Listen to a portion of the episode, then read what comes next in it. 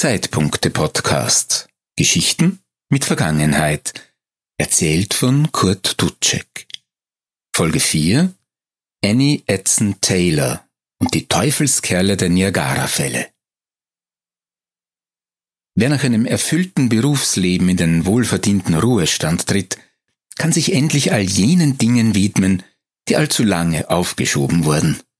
Endlich hat man mehr Zeit, mit den Enkelkindern zu spielen, all die Bücher zu lesen, die sich schon längst auf dem Nachtkästchen stapeln, auf lang geplante Reisen zu gehen oder sich wie Annie Edson Taylor ganz einfach in ein Fass zu setzen und die Niagara-Fälle hinabzustürzen. Doch beginnen wir am Anfang. Die Niagara-Fälle sind ein beeindruckendes Naturschauspiel, entstanden als Ergebnis der sogenannten Wisconsin-Vergletscherung vor etwa 6000 Jahren, liegen sie an der Grenze zwischen dem US-amerikanischen Bundesstaat New York und der kanadischen Provinz Ontario und teilen sich in insgesamt drei herabstürzende Wassermassen auf. Die American Falls und die weniger spektakulären Bridal Wheel Falls zur Gänze auf amerikanischer Seite und die Horseshoe Falls, durch die die Grenze zwischen den USA und Kanada verläuft. Am auffälligsten der drei sind wohl die Horseshoe Falls mit einer gewaltigen Länge von etwa 670 Metern und einer freien Fallhöhe von 57 Metern. 168.000 Kubikmeter Wasser fließen jede Minute über die Fälle mit einer Geschwindigkeit von gemessenen 109 Kilometer pro Stunde. Der erste Europäer, der die Niagara-Fälle zu Gesicht bekam, war vermutlich ein katholischer Priester namens Louis Unpin, der im Zuge einer Expedition mit dem französischen Entdecker Robert Cavelier de la Salle im Jahr 1678 auf die Wasserfälle stieß. Es muss ein überwältigendes Erlebnis gewesen sein, denn der Priester verfasste nach seiner Rückkehr ein Buch über die amerikanischen Reiseerlebnisse und schuf damit den Nährboden für weitere Expeditionen.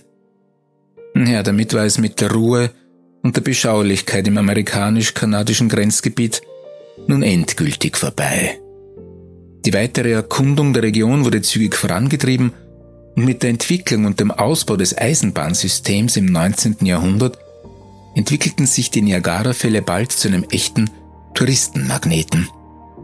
Adelige waren natürlich die Ersten, die sich dieses Naturschauspiel nicht entgehen ließen.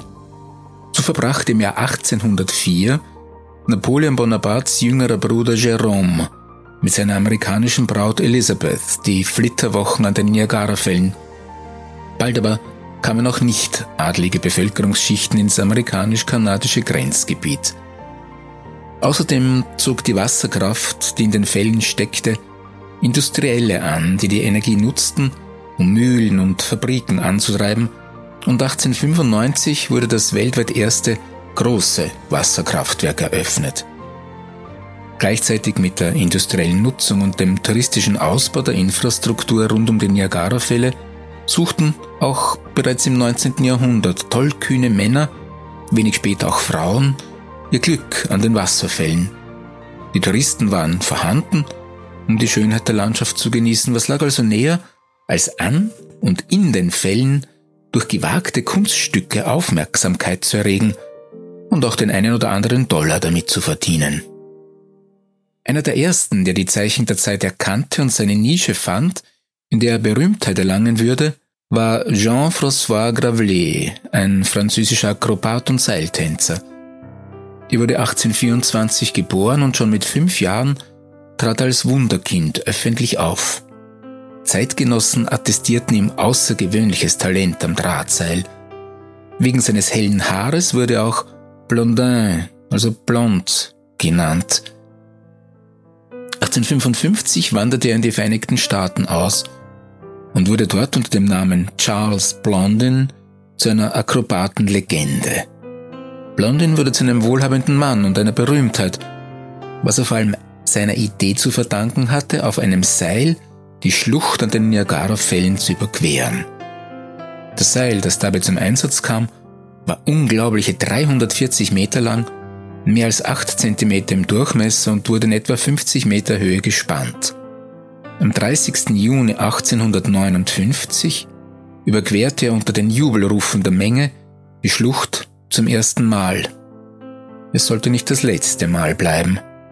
Ja, und selbstverständlich bot Charles Blondin dem Publikum eine exzellente Show für das Geld, das es zurückließ. Tausende Zuschauer kamen, um den Akrobaten zu bestaunen. Während der waghalsigen Überquerungen trug er unter anderem seinen Manager auf dem Rücken, setzte sich auf das Seil und aß ein Omelett oder trug einen Sessel mit sich, den er in der Mitte des Seils auf ein Bein stellte und darauf balancierte. Ja, er überquerte die Niagara-Fälle in einem Gorilla-Kostüm, ein anderes Mal mit verbundenen Augen und schob auch schon mal eine mit Steinen gefüllte Schubkarre über das Seil. Ja, er bot sogar an, einen Freiwilligen auf seinem Rücken zu tragen. Ja, doch zu erwarten war, es fand sich niemand, der den Mut dazu aufbrachte. Ja, Blondin wusste, was es seinem Publikum schuldig war. Und nein, nein, er, er starb nicht durch einen Fehltritt, der ihn in die Tiefe riss. Charles Blondin kehrte nach zwei Jahren den Staaten den Rücken zu und suchte sein weiteres Glück in Großbritannien und Irland, wo er auch weiterhin auftrat. Bis ins Jahr 1896 trat er auf. Im fortgeschrittenen Alter von 72 Jahren fiel aber für Blondin in Belfast der letzte Vorhang. Das letzte Seil war überquert. Ein Jahr später starb er in seiner Wahlheimat London an Diabetes. Tja, aber auch Frauen suchten die Herausforderung. 1876 war Maria Speltarini, eine junge 23-jährige Frau mit italienischen Vorfahren, die erste Frau, die auf einem Drahtseil die Schlucht des Niagara River überquerte.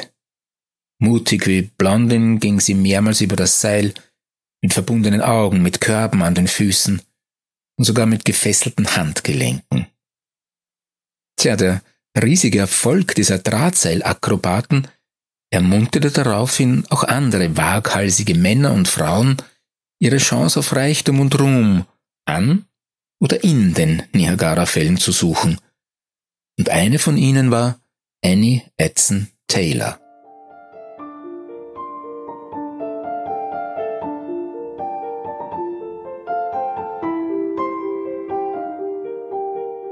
Tja, wenn man Fotos von Annie Edson Taylor betrachtet, hm, würde man sie nicht auf den ersten Blick für eine große Draufgängerin halten. Ja, da steht eine Frau in ihren Sechzigern in typisch viktorianischem Kleid, das bis zum Boden reicht, einen ausladenden Hut mit Federn auf dem Kopf. Wir sehen eine durchaus selbstbewusste Frau, die da streng in die Kamera blickt, aber nichts, nichts deutet darauf hin, dass Annie Taylor in die Geschichte eingehen wird. Als erste Frau, die sich in einem Fass die Niagara-Fälle hinabstürzen und dieses Abenteuer überleben wird.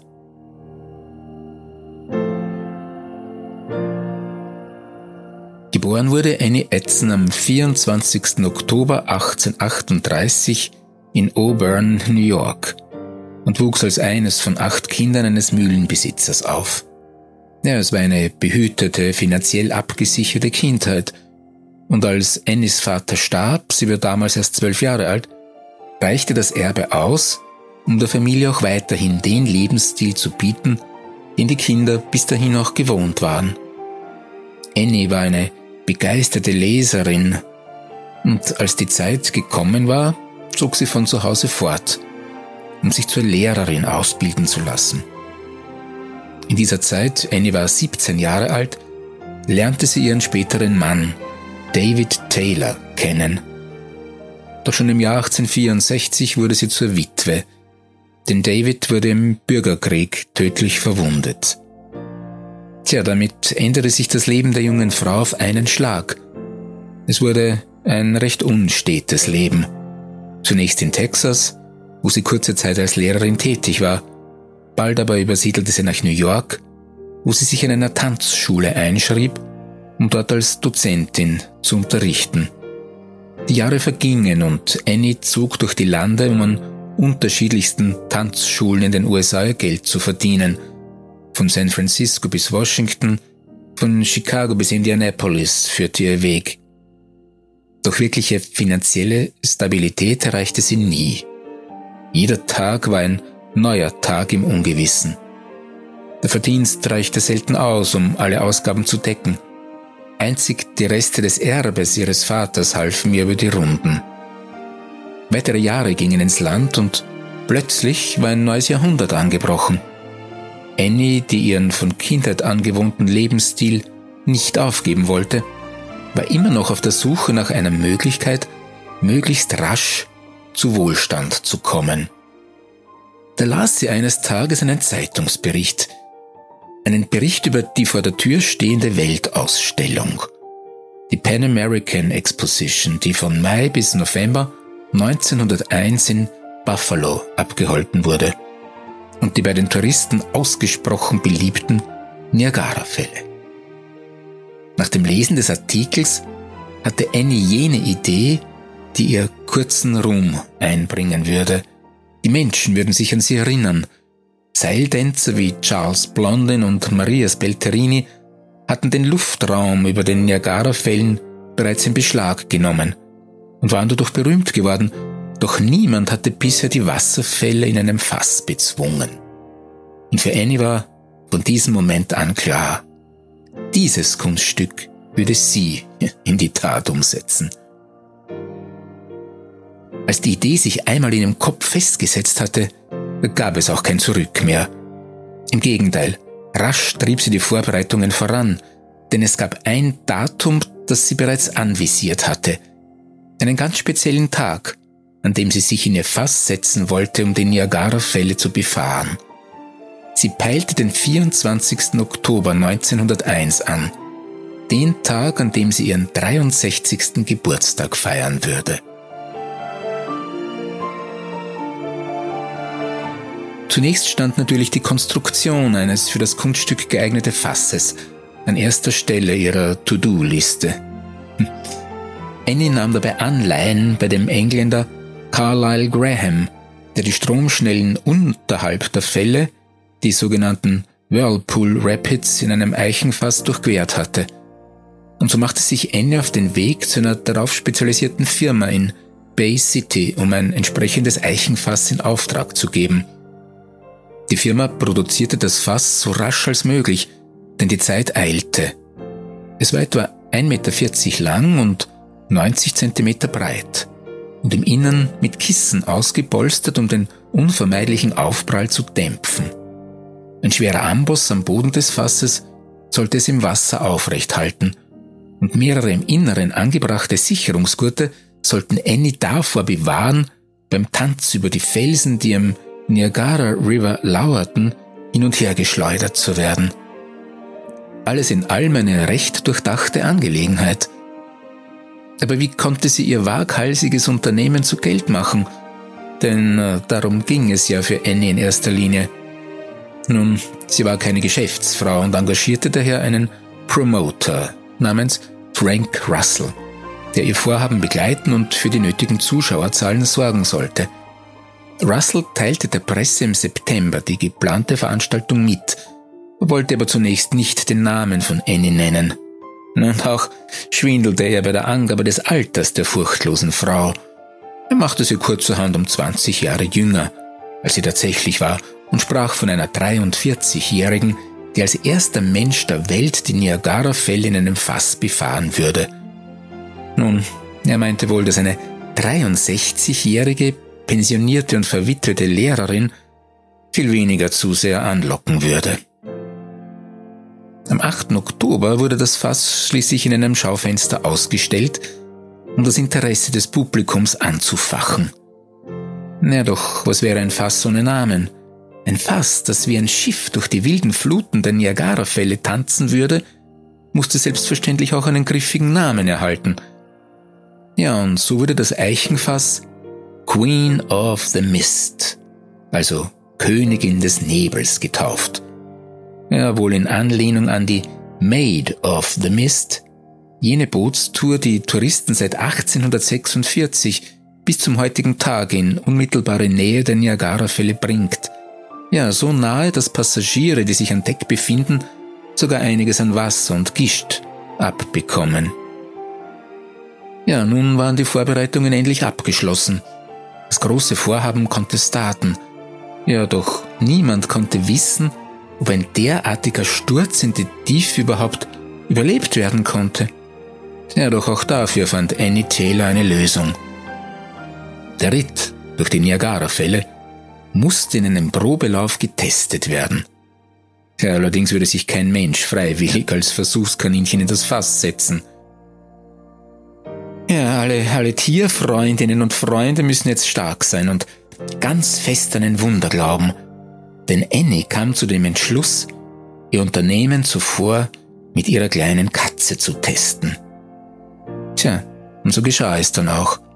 Am 19. Oktober wurde das niedliche Kätzchen in das ausgepolsterte Fass gesetzt, der Deckel möglichst fest gedrückt und versiegelt, um Eindringen des Wassers zu verhindern, und dann machte sich der kleine Haustiger mit großen Augen auf seine Reise ins Ungewisse. Am nächsten Tag berichtete die Bay City Times über diesen Testlauf. Das Fass wurde gestern für eine Probefahrt über die Canadian Horseshoe Falls geschickt. Es wurde etwa zwei Meilen oberhalb der Wasserfälle in den Fluss geschleppt und um vier Uhr zehn mit einer Katze im Inneren losgelassen. Das Fass fiel die Felsvorsprünge hinunter und durch die Stromschnellen in hervorragender Form, erreichte den Rand der Wasserfälle und stürzte in gerader Linie nach unten. Nach etwa anderthalb Minuten schwebte es am Fuß der Wasserfälle in Sichtweite. Schließlich wurde es von Captain Carter, Kapitän der Maid of the Mist, abgeholt. Die Katze sprang heraus und war unverletzt, als der Deckel geöffnet wurde auch das Fass wies keine Schäden auf. Mrs. Taylor ist erfreut. Sie wird ihre Fahrt morgen Nachmittag unternehmen. Tja, alle Katzenliebhaberinnen und Liebhaber dürfen also erleichtert aufatmen. Die junge Katze hat den tiefen Fall möglicherweise traumatisiert, aber ohne gröbere Schrammen überlebt und später sogar mit Annie und der Queen of the Mist für hübsche Fotos posiert womit das Kätzchen zum eigentlich allerersten Lebewesen wurde, das eine Fahrt durch die Niagarafälle lebend überstanden hat. Tja, nach dieser geglückten Probe stand dem eigentlichen Unternehmen nun nichts mehr im Weg. Der 24. Oktober stand vor der Tür und nichts konnte Annie aufhalten, auch wenn manche Zeitungen davon sprachen, dass es sich bei der Aktion um einen angekündigten Selbstmord handeln würde – das Überleben einer Katze war ja schließlich kein allzu schlüssiger Beweis für die Überlebenschancen einer 63-jährigen ausgewachsenen Frau.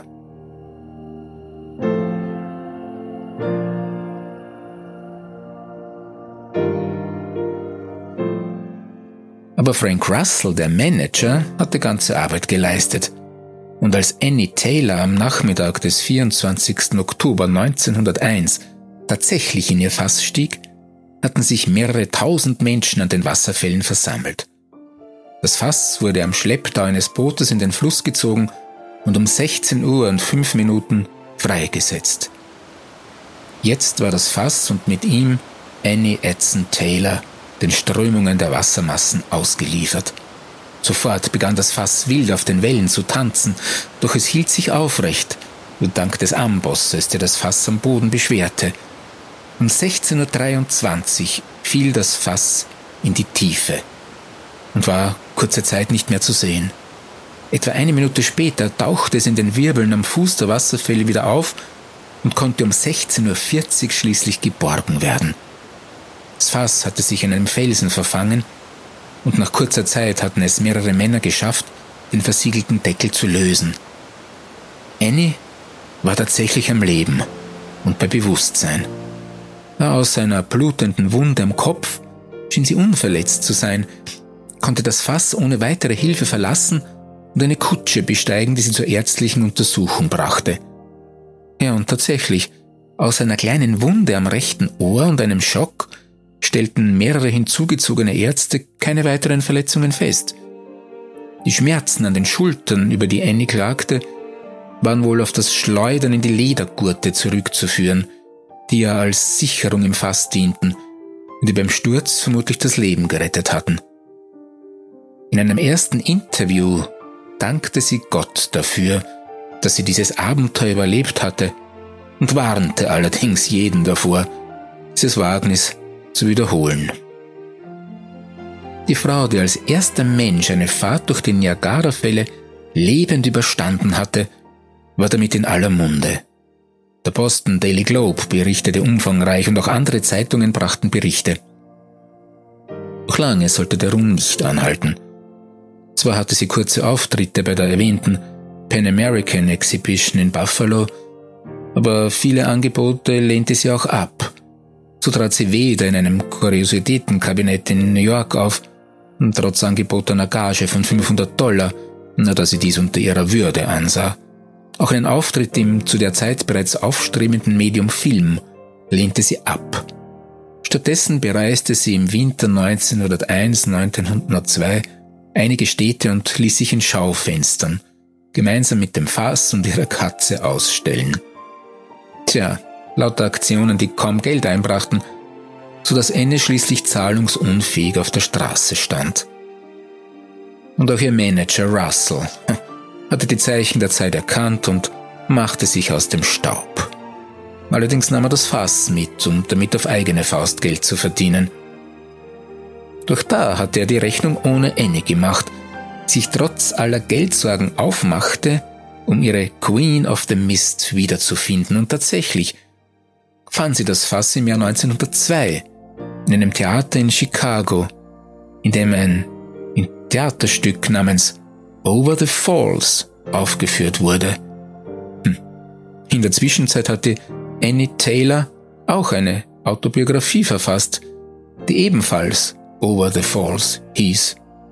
Ein sehr merkwürdiger Zufall. Aber durch Tantiemen, die sie durch das Buch erwirtschaften konnte, kaufte sie das Fass schließlich wieder zurück. Ein neu angeheuerter Manager brachte ihr allerdings auch kein Glück. Doch er setzte sich nach kurzer Zeit mit dem Fass ab. Annie ließ daher eine Replik, eine Nachbildung der Queen of the Mist anfertigen und posierte damit für Touristen an einem Souvenirstand.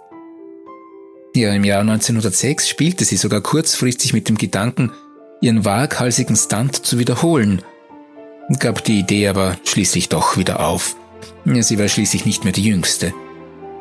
In ihren letzten Lebensjahren bestritt sie ihren Lebensunterhalt auch als Hellseherin und bot Touristen Behandlungen mit der neuartigen Elektrotherapie an.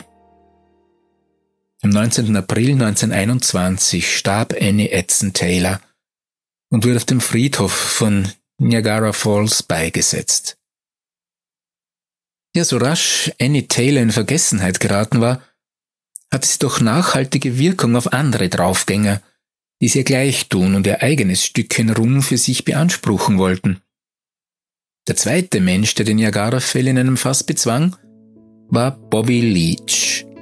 Zehn Jahre nach Annie Taylor im Juli 1911 stürzte er sich in einem fassähnlichen Gebilde aus Metall die Fälle hinab. Sein Sturz ging allerdings nicht so glimpflich aus wie Annies. Er verbrachte sechs Monate im Krankenhaus mit gebrochenen Kniescheiben und einem gebrochenen Kiefer. Anders als Annie Taylor konnte Bobby Leach allerdings ein wenig Profit aus seinem Stunt ziehen. Mehrere Jahre lang trat er in Kanada, den Vereinigten Staaten und England auf, hielt Vorträge über sein Abenteuer, stellte sein Fass aus und ließ sich gerne fotografieren.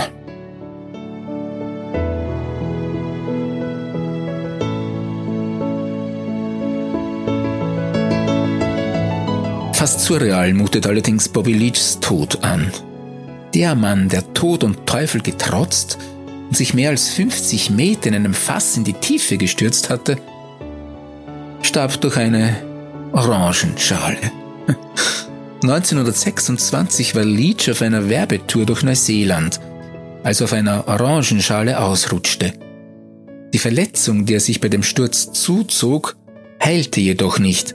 Ganz im Gegenteil, im Bein trat eine Infektion auf. Der Wundbrand, der sich immer weiter ausbreitete, erforderte eine Amputation des Beins. Doch trotz dieser Behandlung starb Bobby Leach zwei Monate später. Hm. Ja, mit Bobby Leach war das Ende der waghalsigen Frauen und Männer, die an den Niagara-Fällen ihr Glück suchten, aber noch längst nicht gekommen. Bis in die 1980er Jahre gab es immer wieder Versuche, die Fälle auf einem Drahtseil zu überqueren oder in verschiedenen fassartigen Kapseln zu durchqueren. Manche Versuche gelangen, manche endeten tödlich. Von den 15 Menschen, die seit Annie Taylors verwegener Aktion ebenfalls den Sturz über die Wasserfälle wagten, kamen fünf dabei ums Leben. Seit den 1980er Jahren wird das Befahren der Niagara-Fälle als Straftat betrachtet und mit hohen Geldstrafen oder sogar Gefängnis geahndet, was natürlich so manchen Teufelskerl trotzdem nicht davon abhält, es einer pensionierten Lehrerin gleich tun zu wollen und dem Tod ein Schnippchen zu schlagen. Tja, das war der vierte Zeitpunkte-Podcast. Geschichten mit Vergangenheit über Annie Edson Taylor, die als erster Mensch die Niagara-Fälle bezwang und andere wagemutige Draufgänger in den Niagara-Fällen nach Reichtum und Ruhm suchten. Ja, ich hoffe, Ihnen hat das Zuhören Spaß gemacht und Sie sind beim nächsten Mal wieder dabei. Es gibt viel zu erzählen, denn die Vergangenheit ist ein fremdes Land. Dort gelten andere Regeln.